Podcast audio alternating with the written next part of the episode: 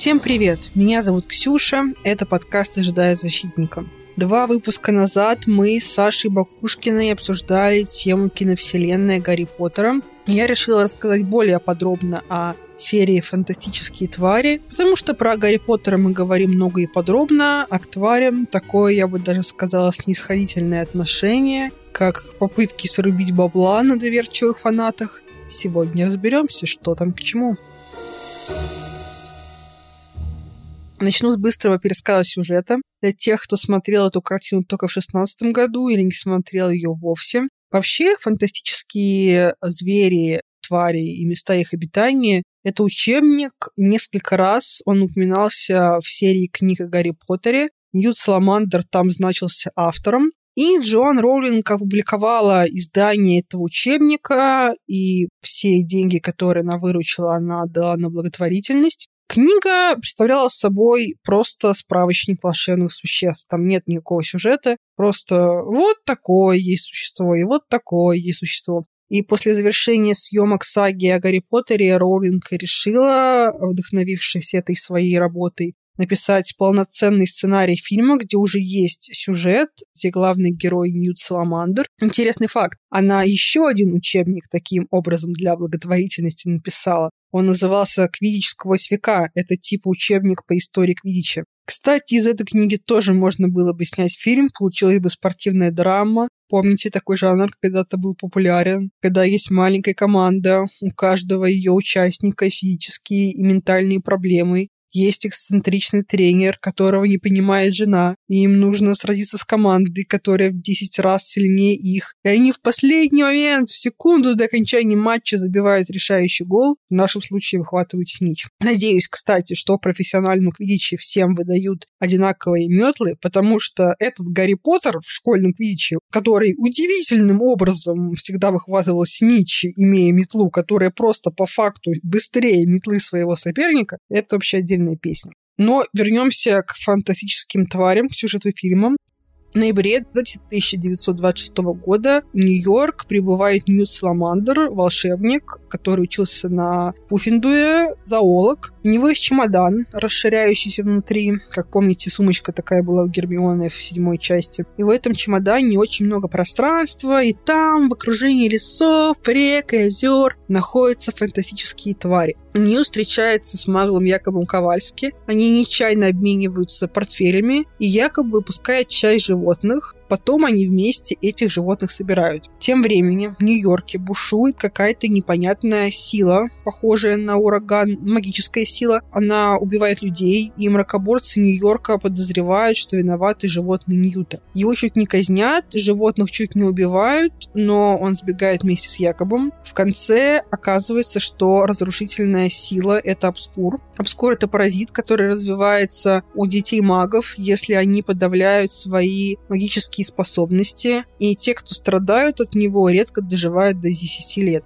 Есть такая версия, что Ариана, не которая Гранде, а которая младшая сестра Альбуса Дамблдора, которая трагическим образом погибла, что она тоже была обскуром, потому что похожие симптомы, но не совсем, не один в один. Я просто подозреваю, что Роулинг придумала эту тему с обскурами уже после того, как она закончила работу над седьмой частью. В фильме «Фантастические твари» оказывается, что носитель обскура — это не та девочка, на которую намекали на протяжении всего фильма, а ее старший сводный брат Криденс, которому уже там 16-17, он начинает совсем бушевать, и Ньют э, вместе со своей подругой мракоборкой Тиной. Почти его уже было успокаивает, но тут по нему стреляют мракоборцы, и кажется, что Криденс погибает глава Департамента магической безопасности Персиваль Грейвс, его играет Колин Фаррелл, который приказал казнить Ньюта и Тину, и тот, который хотел найти Обскура и использовать его в своих корыстных целях, толкают речь о том, что он больше не собирается прятать свою магическую сущность от маглов, и выясняется, что на самом деле это Гриндевальд под оборотным зельем, которого играет Джонни Депп, его заточают в тюрьму. Вот этот процесс превращения из Фаррелла в Деппа, отдельный смех, конечно, потому что у Фаррелла идеальная прическа, как будто он только из барбершопа, прямо воск на отдельных предях виден. Он превращается в Деппа, у которого тоже идеальная прическа из барбершопа, но уже другая. Он еще осветлил волосы ко всему прочему. У меня несколько мыслей. Первое. Магам надо что-то делать с оборотом оборотного зелья. Потому что во вселенной Роулинг это уже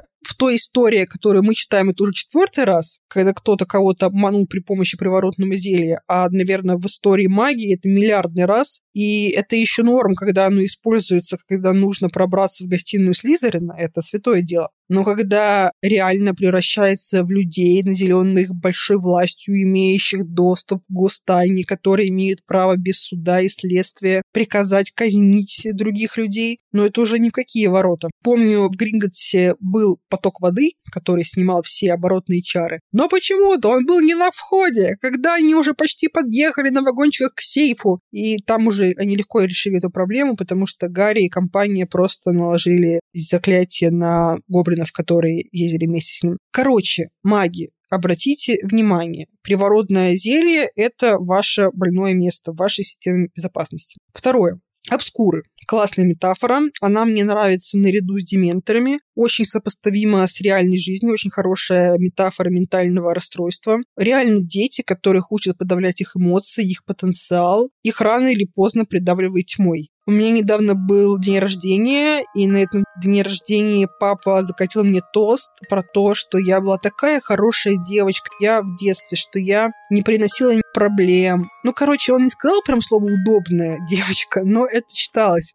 И что он мне сказал, что когда мне исполнилось 11, меня резко расплющило очень сильной депрессией. Мне было максимально плохо, и я уже была вообще никак неудобная, и со мной вообще уже не знали, что делать. А вот как все мило начиналось. Еще меня во время просмотра осенило, что, ну вот, было много разговоров о том, что в последнем, в крайнем фильме заменили Деппа на Матс Микельсона, но ведь в первом фильме Гриндевальда тоже играл не Депп, а Фаррелл. То есть никому не должно быть обидно. Три фильма, три Гриндевальда, причем один другого краше. Как понять, что целевая аудитория этого фильма уже не дети? Главным злодеем делают сексуального папочку, а не какого-то безносового змееподобного чувака. И главный представитель добра уже не седовласый старец, а сексуальный Джуд Лоу. Но его в этом фильме еще пока нет. Интересно, будут ли фильммейкеры из четвертого следующего фильма убирать Эзру Миллера, который играл Криденса, который обскур, как они убрали Деппа. Если он будет, этот четвертый фильм, потому что в Википедии я прочитала, что сейчас пока не идет работа над следующим фильмом, потому что последний фильм э, крайне провалился в прокате. Не знаю, можно ли верить Википедии. Может быть, они не захотят делать два проекта одновременно по одной вселенной, и сериал, и фильмы. Короче,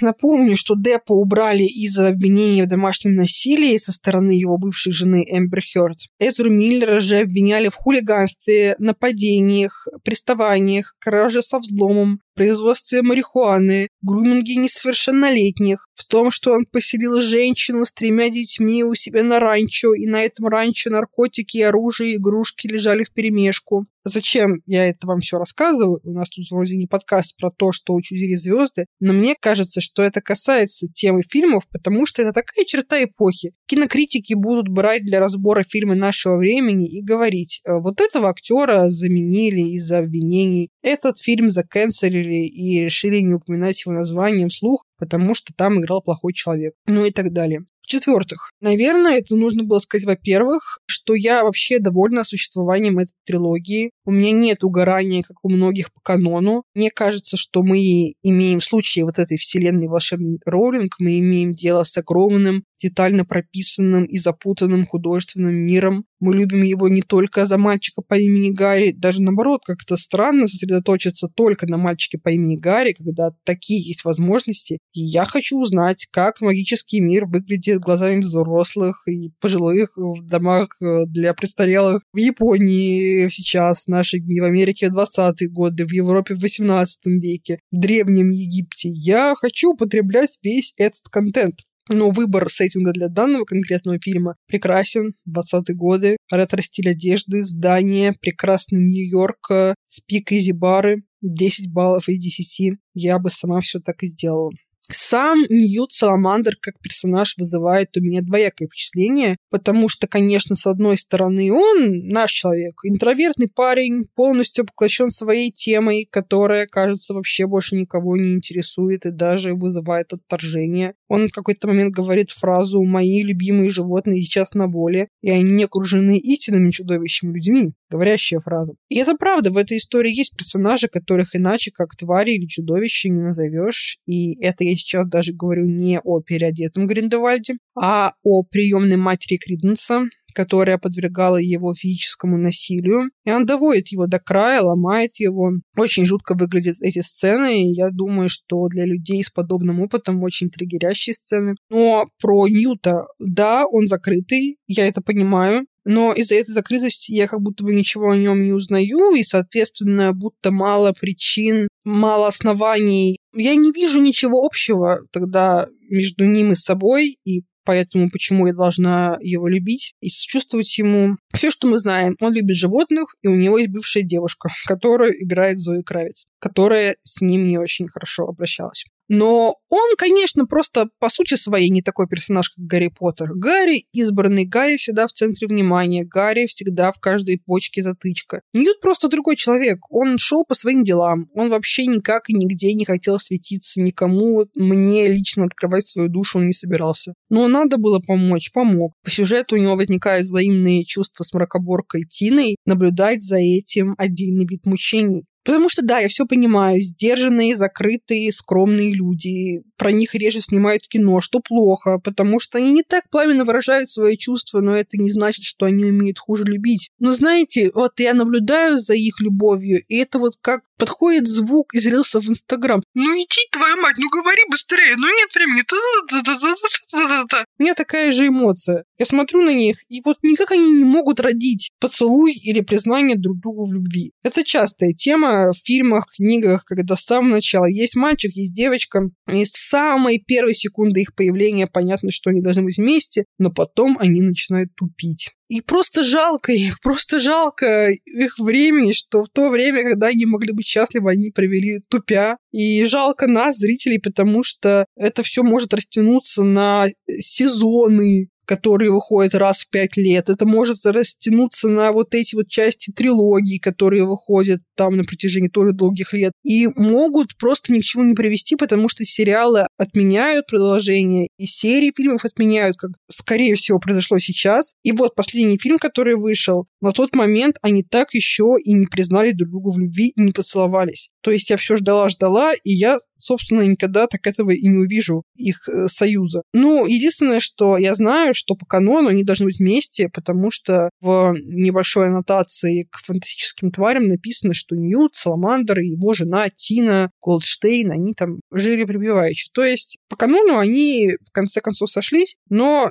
не в мою смену и не на моем веку это произошло. Зато мне нравится любовная линия между Якобом, Маглом или не Магом, как говорят в Америке, и Куини, сестрой Тины, ну, прикольные отношения у них. Во-первых, в Америке э, того времени отношения между магами и не магами запрещены. Элемент запретной любви всегда плюс. Во-вторых, мне очень понравилась самая-самая последняя сцена. Там в конце фильма якобы стерли память о всех чудесах. Он открывает пекарню, в которой он печет булочки, а булочки по своему внешнему виду напоминают существ Ньюта, которые как-то у него отпечатались в его снах, может быть, ему приходит, или где-то у него в подсознании. И последняя сцена, вот звенит колокольчик на дверях, а, заходит в пекарню Куинни, они смотрят друг на друга, Куинни его помнит, а Якоб ее не помнит, но она ему улыбается, он ей улыбается, и как бы финал. И мне кажется, это прям, даже если бы на этом закончилось, не было бы продолжения, это был бы замечательный финал всего, во-первых. А во-вторых, очень красивая любовная история. Метафора в том, что когда ты встречаешь своего человека, тебе кажется, что ты его знал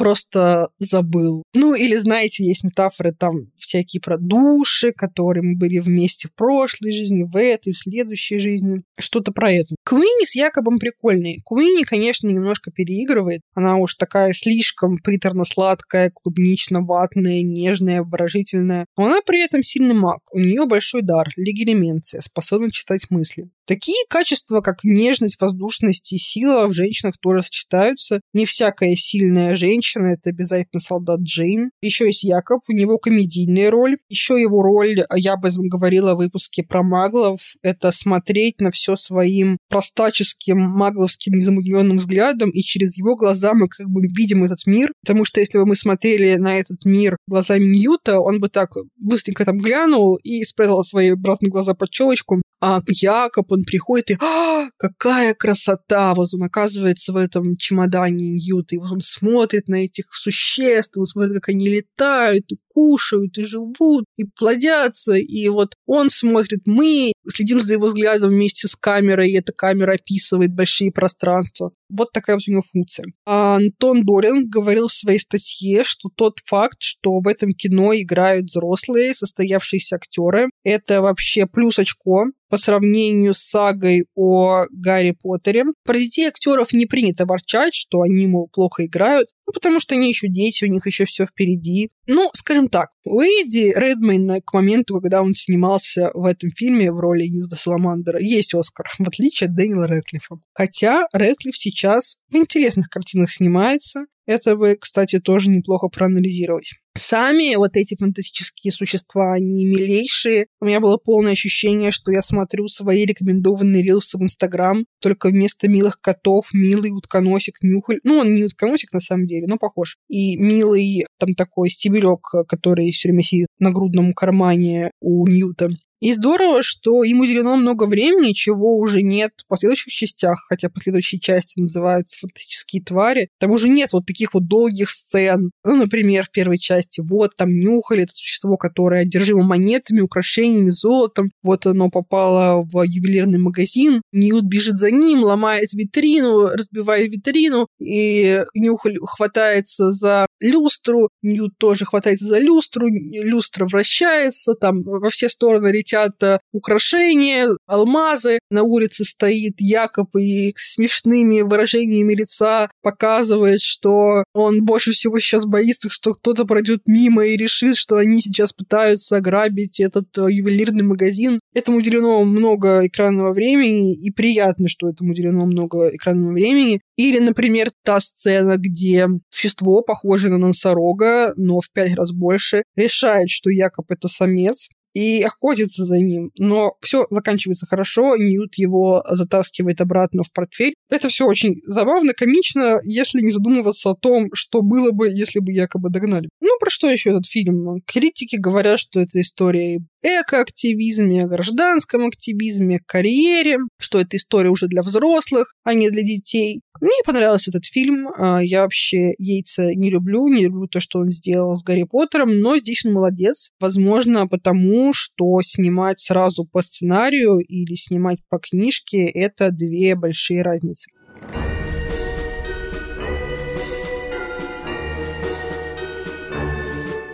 Перейдем к части про писательские советы, поскольку я сегодня обсуждала кино, поговорю о кинематографическом подходе. Знаете, часто бывает, когда ты фантазируешь какую-то историю в своей голове, тебе очень хорошо что-то дается, допустим, диалоги, или, допустим, вот именно историю любви ты в подробностях придумала, или описание чего-то. Но есть вещи, которые тебе даются непросто. Например, какие-то бытовые моменты. Персонажи, как они вот встают, садятся, пьют, открывают холодильник. Как-то вот э, не так это интересно фантазировать, но надо, чтобы текст был правдоподобным, реалистичным, чтобы э, персонажи были живые. Или когда ты не знаешь, как начать э, саму книгу или главу, что делает вначале персонаж? Я знаю, что я в этой главе хочу, чтобы он попал в такую заваруху, но поначалу нужно написать что-то в начале, что было до этой заварухи. Мне лично помогает подход, когда я такая думаю, вот если бы я была режиссером, как бы я хотела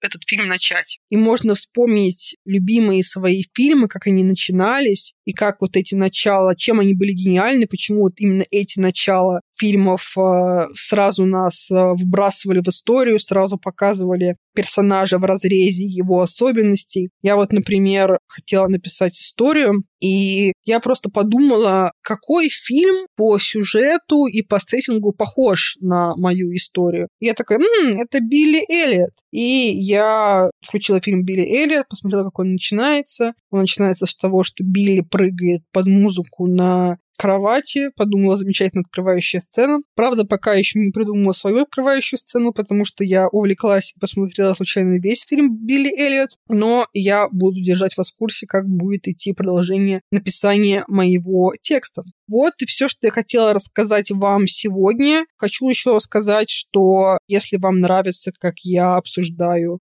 мои книжные кинообзоры, Конечно, у меня нет книжных кинообзоров, я все говорю про один и тот же текст, по сути говоря. Но если вам нравится, как я говорю о литературе и иногда о кино, может быть, вам будет интересно посетить книжный клуб, который я веду. У меня английский книжный клуб. Мы читаем раз в неделю небольшой рассказ на английском языке. Потом 9 вечера по Москве онлайн встречаемся и обсуждаем его. Пока сейчас немножко плавающее расписание, пока нет уверенности, в какой именно день недели это все будет происходить. Но для меня очень важно, чтобы на встрече была максимально комфортная среда. Не было ощущения, что это скучный урок литературы, где учитель знает, что хотел сказать автор, а вы все не знаете. Для меня важно, чтобы возможность обсуждать текстом была одновременно возможностью, ну, подумать вообще и о себе, и о мире в целом. Если вас заинтересовало это предложение, можете мне написать. На этом все. Спасибо большое, что прослушали мой выпуск. Ставьте, пожалуйста, лайки, рассказывайте о моем подкасте друзьям.